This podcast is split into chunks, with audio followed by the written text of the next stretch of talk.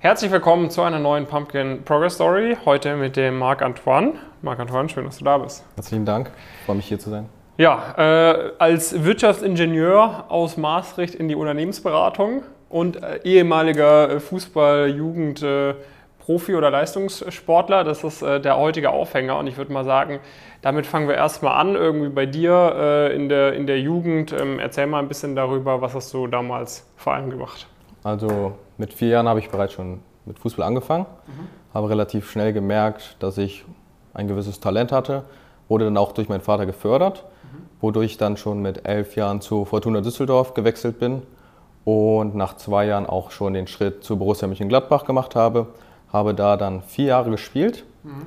und mit 17 dann kam halt die Diagnose, dass ich einen Knorpelschaden habe am rechten Knie, was dazu führte, dass ich äh, operiert werden musste mhm. und auch der Verein mh, hm, sich dann auch äh, von mir getrennt hat, mhm. was dann halt als 17-Jähriger, der den Traum hatte, Fußballer zu werden, schon ein, ein, großer Rückschlag war. Das heißt, in der Zeit hattest du dann auch nicht wirklich äh, immer pünktlich deine Hausaufgaben gemacht wahrscheinlich, sondern immer eher pünktlich zum Training. Genau, also meine Priorität war 100% auf, der, auf, der, auf Fußball. Mhm. Natürlich hat meine Mutter immer gesagt, vergiss die Schule nicht, vernachlässige die Schule nicht, was ich dann auch gemacht habe. Meine Noten waren somit immer in Ordnung. Mhm. Sie war zufrieden, aber es hätte besser sein können. Und meine komplette Energie, Zeit und auch Freude ist halt in den Fußball gegangen. Okay, dann hattest du diese Operation und danach hast du dann irgendwie für dich erkannt, okay, die Wahrscheinlichkeit ist jetzt nicht irgendwie höher geworden, dass sie Fußballprofi wird, oder wie? Genau, nach der Operation hatte ich dann, ähm, musste ich zur Reha, über ein Jahr. Mhm. Natürlich hatte ich noch in meinem Kopf, nach der Reha wieder im Fußball 100% anzugreifen. Ähm, ich war dann nicht mehr auf demselben Niveau, also von der Mannschaft her, eine Liga darunter, also die Niederrheinliga in NRW. Ähm, wollte da angreifen, aber dann kam auch Corona ins Spiel, weswegen Fußball schon wieder gestoppt wurde. Und ähm, genau, dann habe ich mich auf mein Abitur konzentriert und die Passion vom Fußball ist immer mehr in Richtung ähm, akademische Leistung gegangen. Okay, und dann hast du direkt auch nach dem Abi angefangen, äh, in Maastricht Wirtschaftsingenieurwesen zu studieren. Richtig. Wie bist du da auf die Uni gekommen und warum Wirtschaftsingenieurwesen? Ähm, zur Uni, da war der Einflussfaktor meine Schwester, mhm. die auch in Maastricht studiert hat. Sie hat ihren Master dort gemacht und sie meinte, ich sollte mir mal diese Uni angucken und da, wieso, also der weitere Punkt, warum Maastricht so interessant für mich war, war zum einen die englische Sprache, da man dort auf Englisch studiert und wieso Wirtschaftsingenieurwesen. Ich wusste nach der Schule, dass ich Mathematik sehr mag und der Business Part, der hat sich dann mit dem Start des ähm, Studiums langsam entwickelt mhm. und jetzt kann ich sagen, dass ich, ähm, dass es eine richtige Entscheidung war. Mhm. Okay. Jetzt bist du so vor vier, fünf Monaten etwa zu uns ins Coaching gekommen, meine ich. Richtig, ähm, Ende März, Anfang April. Genau, Ende März, Anfang April. Das heißt, zu Beginn deines vierten Semesters musste das gewesen sein. Wie hast du so die ersten drei Semester hinter dich gebracht und wie und warum bist du dann am Ende des Tages auf Pumpkin aufmerksam geworden? Warum bist du ins Coaching gekommen? Also die ersten drei Semester habe ich mich eigentlich nur mit guten Noten beschäftigt. Also ich mhm. habe versucht, meine bestmögliche Leistung in der Uni zu erzielen. Und mir war aber klar, dass ich dann für, spätere, für die spätere Berufswelt äh, natürlich auch ähm, Praxiserfahrung brauchte. Und ich habe es auch erstmal selber versucht, äh, verschiedene Praktika ähm, zu bekommen. Auch alles erst im dritten Semester, also auch äh, relativ spät. Mhm. Aber dann halt durch verschiedene Werbungen auf TikTok ähm, bin ich halt auf euch aufmerksam geworden und habe gesehen, dass ihr Studenten helft, mhm. ähm, ein Praktikum ähm, zu finden und auch, dass man da strategisch gut dran gehen kann, weswegen ich mich bei euch ähm, beworben habe. Und dann konnte ich auch schon nach zwei Monaten bei euch ähm, mein erstes Praktikum bekommen. Was machst du da jetzt?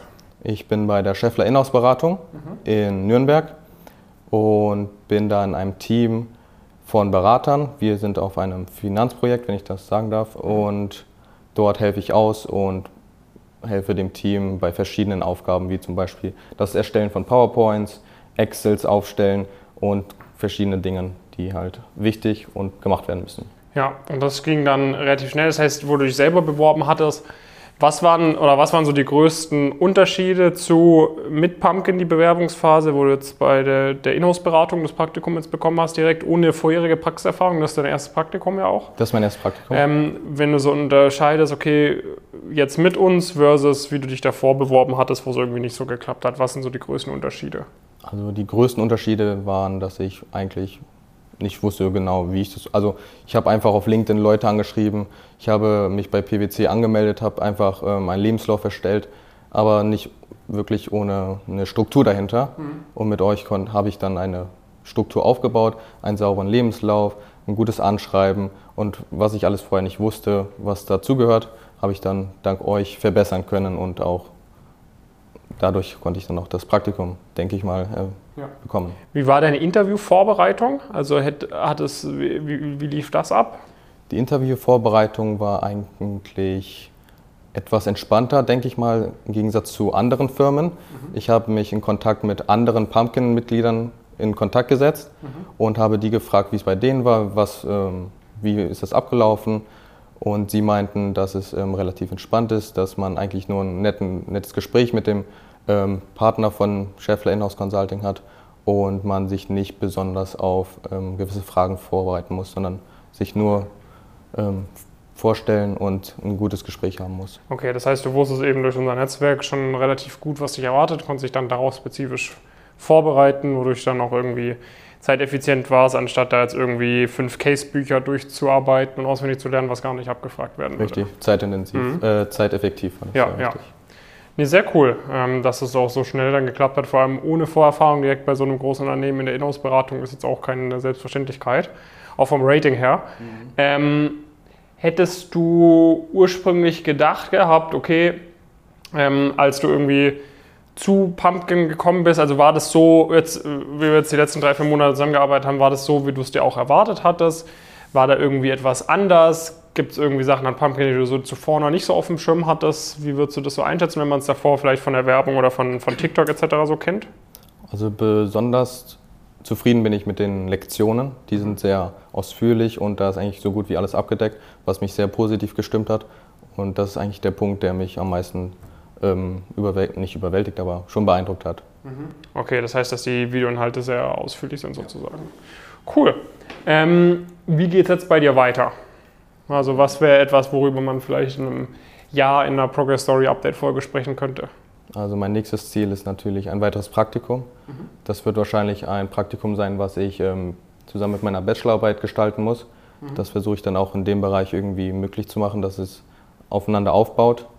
Und genau, nach die, dieses Praktikum wird dann halt im Januar anfangen und bis zu dem Zeitpunkt, wo meine Bachelorarbeit geschrieben wird, heißt ähm, Mai, Juni. Mhm. Und nach meinem Bachelor strebe ich auch nach einem Master, wahrscheinlich mhm. einem Double Degree, mhm. weswegen ich in der Zeit auch nochmal versuche, zwei Praktika zu machen, um halt in der Zeit einen sehr guten Lebenslauf aufbauen zu können. Sehr cool. Dann freuen wir uns auf jeden Fall, dich dabei unterstützen zu können. Vielleicht noch eine letzte Frage zu dem, zu dem Leistungssport bei dir, weil wahrscheinlich gibt es auch den einen oder anderen Zuschauer, die selber früher auf einem hohen Niveau irgendwie sportlich unterwegs waren. Hast du das Gefühl, also ich meine, ich weiß ja, wie wir es in der Bewerbung auch eingebaut haben, hast du auch sonst das Gefühl gehabt, okay, das wurde auch bei Bewerbungsprozessen irgendwie positiv angesprochen etc.? Also jetzt bei, der, bei dem Unternehmen, wo ich jetzt arbeite, mhm. war das ähm, ein Vorteil für mich, mhm. weil mit dem, mit dem Partner, mit dem ich das Interview geführt hatte, mit dem konnte ich direkt connecten, da er auch eine Person in seiner Familie hatte, die in einer ähnlichen Situation war Mhm. Und er war auch positiv davon, über, ähm, er war überrascht, nicht überrascht, ähm, positiv beeindruckt sozusagen. Positiv beeindruckt mhm. davon, dass ich auch den Cut machen konnte vom Fußball, jetzt 100% in was anderes mich zu konzentrieren und ähm, meine Passion da weiterzuführen. Mhm. Und auch im zweiten Bewerbungsteil von, der, von dem Praktikum konnte ich auch mit dem Projektmanager sehr gut connecten, weil er ein großer Fußballfan ist und das war auch wieder ein Vorteil für mich. Mhm. Und das macht auch die Interviewprozesse deutlich einfacher und es lockert die Stimmung. Das ist einfach ein Vorteil für mich gewesen. Ja, und auch allgemein, also das kann ich wirklich nur so wiedergeben. Ich meine, bei Fußball ist natürlich ein Sport, mit dem sehr viele Leute was anfangen können, aber allgemein glaube ich, äh, oder ist immer so die Erfahrung, die wir machen, auch bei Leuten, die jetzt vielleicht in einem etwas unbekannteren Sport irgendwie sehr hoch unterwegs waren. Ich meine, das zeigt schon, dass man sehr lange, sehr diszipliniert an irgendwas gearbeitet hat äh, dass man eine gewisse Motivation hat, dass man bereit ist, irgendwie härter zu arbeiten als andere Leute. Von dem her baut sowas auf jeden Fall in der Bewerbung ein. Ähm, das wird euch auf jeden Fall helfen. Wenn man Fragen hat zu dir, wenn man zum Beispiel in Maastricht studiert, äh, wenn man sich da mal austauschen möchte oder sonst sich irgendwie so ein bisschen in dir sieht, kann man dich irgendwo kontaktieren, Instagram, LinkedIn? Ja klar, gerne auf ähm, LinkedIn heiße ich Marc-Antoine Belaski und ja, also ja. Genau, also Marc-Antoine Belaski und dann noch Maastricht dahinter eingeben, dann findet man dich wahrscheinlich. Dann vielen Dank, äh, dass du dir Zeit genommen hast für die Progress Story. Vielen Dank. Und äh, ja, kontaktiert äh, Marc-Antoine gerne. Ihr dürft natürlich sonst auch gerne uns kontaktieren. Dann freuen wir uns darauf, äh, bald auch mit euch zusammenzuarbeiten. Ansonsten viele Grüße aus Frankfurt. Macht's gut.